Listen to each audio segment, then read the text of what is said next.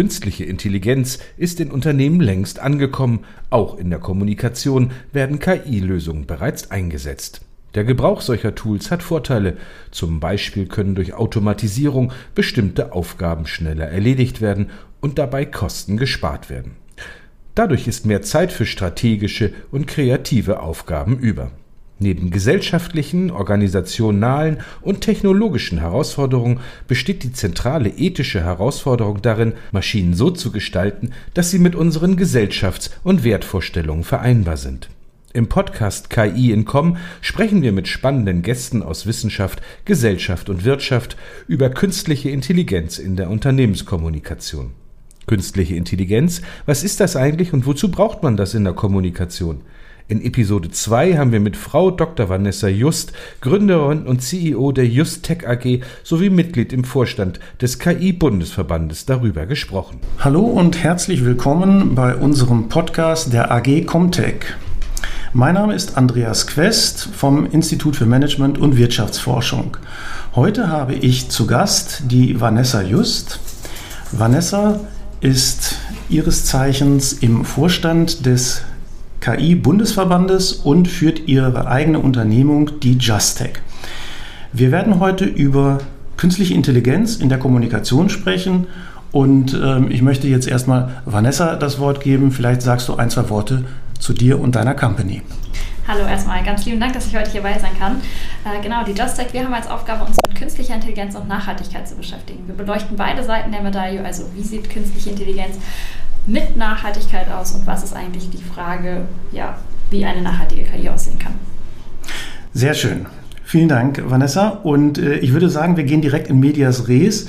Was treibt die Kommunikation um? Zunächst einmal stehen wir vor dem, äh, der Herausforderung zu definieren, was ist überhaupt KI? Ist ein weites Feld, künstliche Intelligenz, Artificial Intelligence. Hier stellt man sich einfach die Frage, lässt sich das in wenigen Worten zusammenfassen? Möchte mal einen Versuch machen. Also wenn man heute in die Literatur schaut, dann findet man ganz viele verschiedene Definitionen von künstlicher Intelligenz. Und äh, künstliche Intelligenz in der heutigen Zeit ist ja erstmal der Versuch, mittels Technologie natürliche Intelligenz mehr oder weniger abzubilden. Äh, ich habe im Pons den einen Tag eine ganz witzige Definition gelesen und da stand dann sowas drin wie künstliche Intelligenz ist das, was heute ähm, noch nicht funktioniert äh, und wo wir noch als Menschen der Technologie überlegen sind. Das Ganze ist natürlich überspitzt, aber künstliche Intelligenz ist natürlich schon auch wirklich auch der Versuch nachzuvollziehen, wie der Mensch auch lernt.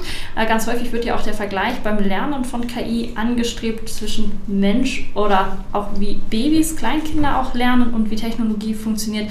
Also künstliche Intelligenz an der Stelle vielleicht auch wirklich der Versuch, äh, mittels Technologie ähm, zu verstehen, äh, wie Prozesse funktionieren, wie auch eine Automatisation funktionieren kann und wie Technologie das Ganze auch an der Stelle durch verschiedene Lernverfahren äh, unterstützen und erleichtern kann.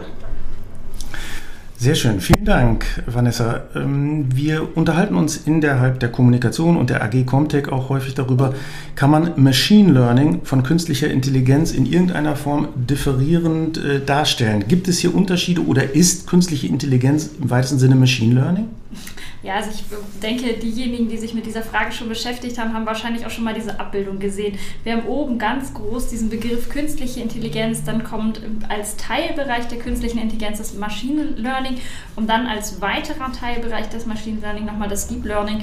Und wie eben auch schon angesprochen hat, hat das Machine Learning ja auch einen Teilbereich der künstlichen Intelligenz und hat halt vor allen Dingen auch die Fragestellung, wie lernen wir eigentlich oder welche Technologieverfahren werden auch wirklich an, angewandt. Ich habe eben schon mal äh, Supervised supervised, unsupervised in den Raum gestellt. Auch Reinforced äh, Learning ist hier natürlich eine Technologie oder ein Lernansatz, der auf jeden Fall Erwähnung finden sollte. Und somit ist für mich Machine Learning ein Teilbereich der künstlichen Intelligenz, ist aber nicht damit unbedingt gleichzusetzen. Okay, wo wir schon bei Learning sind, ähm, was würdest du unter Deep Learning verstehen?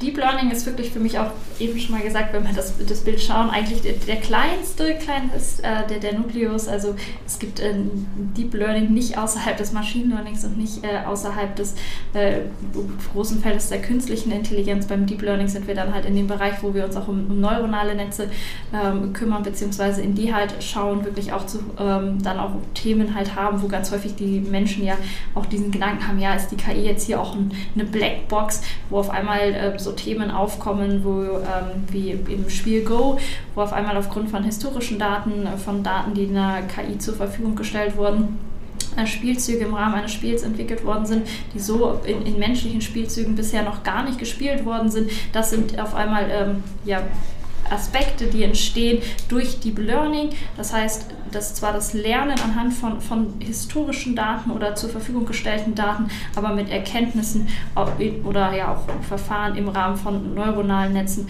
die dann halt über das, was wir bisher auch in unseren menschlichen Verhaltensweisen oder Lernprozessen zur Verfügung gestellt haben, darüber schon noch hinausgehen.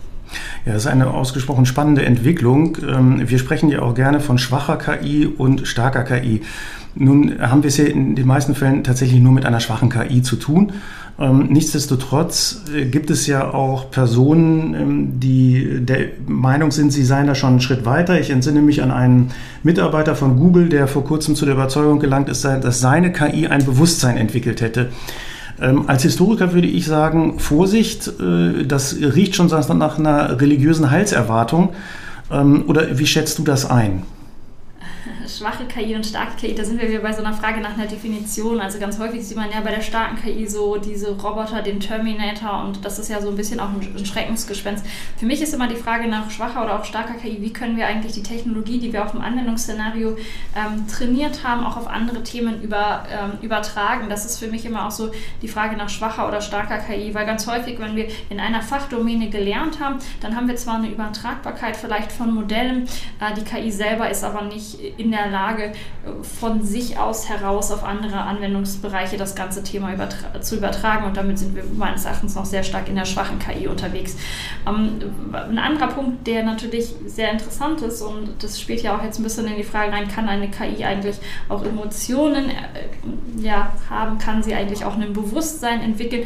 Das sind für mich ähm, Themen, die ich äh, bei, aus meiner Warte heraus immer noch ganz klar in den Bereich der natürlichen Intelligenz, Empathie mit äh, hereingeben möchte. Nichtsdestotrotz ist natürlich schon die Frage, welche Daten stellen wir in der KI zur Verfügung? Also wenn Sie jetzt ein Google-Mitarbeiter natürlich ähm, zu der Aussage kommt und sagt, ich, ich, bin in der Lage, auf einmal ein Bewusstsein zu entwickeln oder halt auch so Themen wie Empathie als Technologie nachzuempfinden, dann ist auch hier an der Stelle natürlich die Frage, wie wurde eigentlich gelernt, weil die künstliche Intelligenz empfindet ja nicht wirklich selbst, so wie wir empfinden, sondern hat halt Daten zur Verfügung gestellt bekommen, um halt Gefühle oder Empfindungen ähm, ja, zu simulieren und, und ähm, ja, nachzuspielen. Da, an der Stelle gibt es ganz, ganz spannende Filme, ähm, aber die, so wie wir als Menschen fühlen, empfinden und auch ein Bewusstsein haben, da bin ich überzeugt, dass das eine KI nicht entwickeln wird können. Sehr schön, das klingt ja erstmal sehr beruhigend. Ähm, oder bedarf es eines Elon Musk, der uns später vor dem Terminator bewahrt, wie er selber meint? Also ich halte mal sehr viel davon, große Visionen zu haben, weil ich glaube, das sind ja halt auch die, die Dinge, denen dann große Ideen äh, folgten, große Unternehmungen folgten und halt auch im, Endeffekt die die Menschen vorangebracht haben. Ähm, ob wir wirklich an den, an den Schritt kommen, dass, dass die QAI so übermächtig wird, dass wir dann wiederum Menschen brauchen, die uns vor ihrer bewahren. Ähm, und die Frage ist ja auch immer, wird sie äh, das im Schlechten tun? Wenn wir jetzt äh, diesen Gedanken weiterspielen, dann würde das ja implizieren, dass sie sich gegen uns richtet und gar nicht auch an der Stelle zum Guten ähm, wirkt, das ist ja auch nochmal eine andere Fragestellung. Vielleicht würde sie ja auch die helfende Hand sein. Ich denke, wir haben heute auch schon viele Anwendungsszenarien von KI, wo wir vor allen Dingen auch das Positive sehen. Und ich halte wenig davon, die KI immer nur als Schreckensgespenst für äh, Arbeitsplätze etc. zu sehen.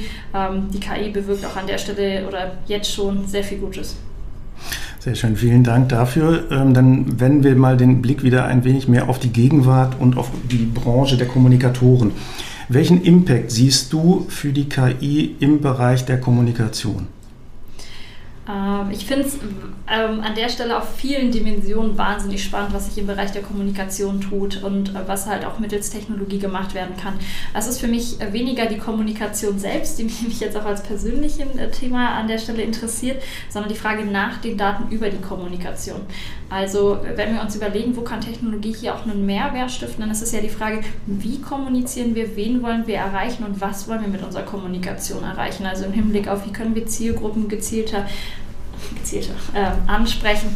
Wie kann Marketing an der Stelle aussehen, beziehungsweise auch, wie können vielleicht auch Satzstrukturen äh, angepasst werden, Headlines aussehen, spielen wir mit Variante A, B, C, ähm, was man natürlich auch vorher viel halt auch auf, auf menschlicher Seite mit menschlichen Aufwand betrieben hat. Das sind natürlich Themen, die man hier mit Technologie in sehr schnell kurz, kurzer Zeit sowohl probieren könnte, als auch in Varianten durchspielen könnte.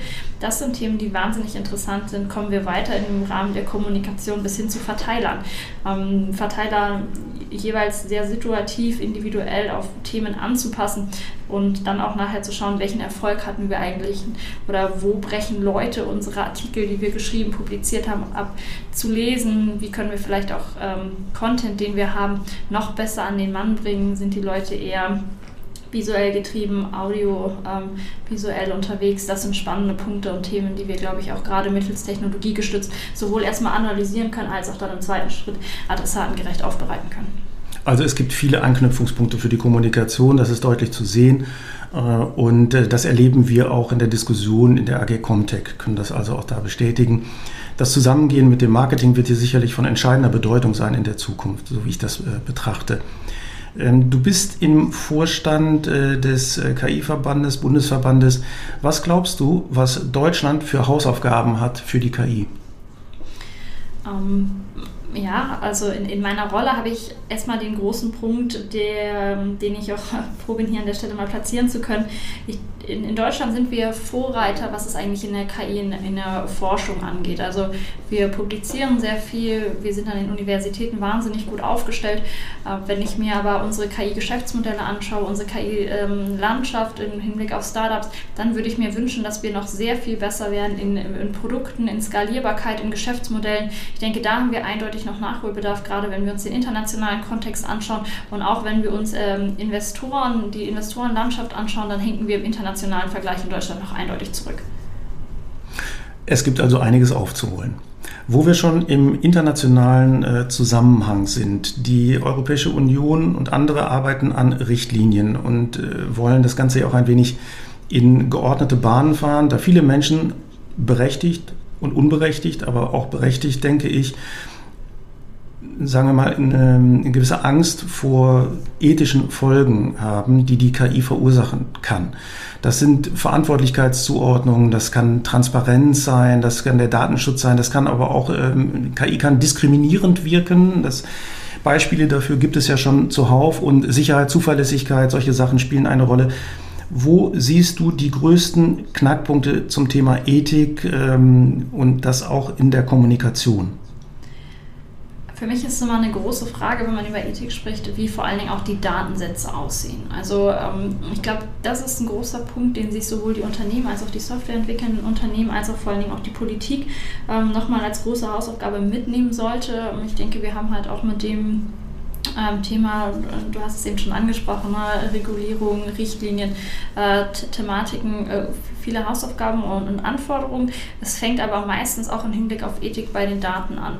Eine KI kann nur so ethisch sein wie der Datensatz, der ihr zur Verfügung gestellt ist. Und wenn wir immer noch an das Beispiel denken, äh, wie findet eigentlich unsere Medikamentenentwicklung statt, auf welchen Daten basiert die eigentlich, dann sind wir ja häufig immer noch bei diesem Thema ja ganz viel auf, auf männlichen Rahmenbedingungen. Dann haben wir das natürlich auch, wenn wir über die KI nachdenken. Also eine möglichst diverse Datenlandschaft hilft natürlich bestmögliche KI-Algorithmen an der Stelle zu entwickeln, um natürlich auch dann eine ethisch korrekte KI ähm, zu ermöglichen, die natürlich schon viele Ausprägungen gesehen hat und hier auch in der Lage ist, die, die Verschiedenheit unserer Gesellschaftssituationen etc. abzubilden.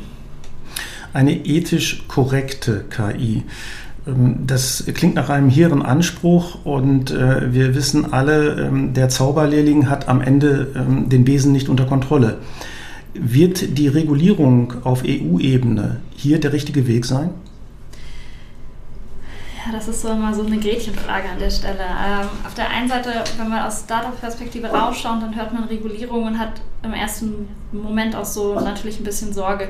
Äh, Sorge aber maßgeblich vor Überregulierung, weil natürlich mit Regulierung auch immer viele ähm, Kriterien auf einen zukommen, ähm, im Hinblick auch natürlich auf, auf Standards, Anforderungen, die zu erfüllen sind und die natürlich gegebenenfalls auch die Wettbewerbsfähigkeit jetzt im Hinblick von Startups auf dem bestehenden Markt ähm, gefährden können. Auf der anderen Seite ähm, kann Regulierung, ähm, wenn wir jetzt das Thema weiter in Standards denken, natürlich auch hilfreich sein, weil wenn wir auch zurückdenken, wie wir auch als Deutschland verstanden werden, als Ingenieurstandort, dann kann natürlich auch Regulierung, Standards und auch der DIN-Normungsausschuss arbeitet ja gerade jetzt gerade an seiner Wiederauflage der zweiten Normungsroadmap, helfen als Qualitätsmerkmal.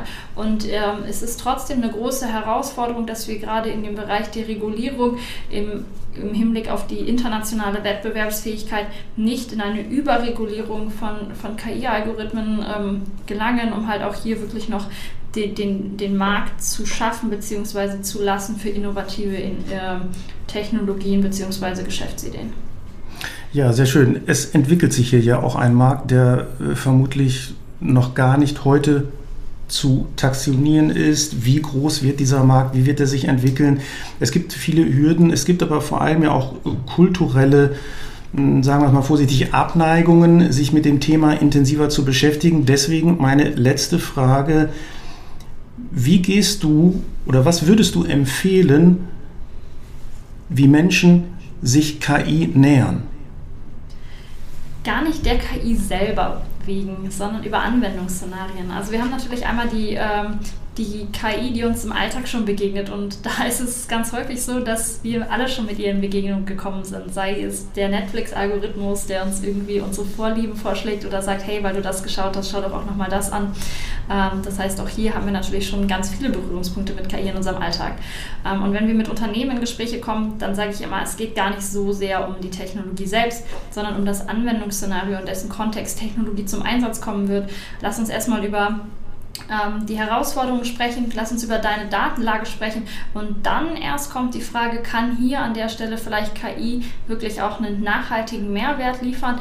Wie kann eine digitale Transformation mittels auch KI aussehen oder durch Technologieeinsatz, vielleicht auch durch KI-Einsatz? Aber die Frage nach dem Werkzeug, ist es denn überhaupt KI, zu klären, bevor man eigentlich den, den Anwendungsfall kennt. Seine Umgebung, in der man sich bewegen möchte, ist häufig eine, eine Antwort auf eine Frage, die man so noch gar nicht kennt. Sehr schön. Vielen Dank. Ähm, wir können also KI wie ein Werkzeug benutzen, im Grunde wie ein Schraubenzieher und äh, damit vielleicht auch die eine oder andere Hürde und Ängste nehmen. Vanessa Just, ich bedanke mich herzlich für deine Auskünfte, für deinen Beitrag hier im Zusammenhang der AG Comtech und äh, wünsche dir und vor allem dem Bundesverband und auch deinem Unternehmen viel Erfolg für die Zukunft. Ganz lieben Dank. Ja, vielen Dank für das Gespräch, Frau Dr. Just, und auch euch, liebe Zuhörerinnen, danke fürs Einschalten und Zuhören. Bis zur nächsten Episode zum Thema KI in der Kommunikation.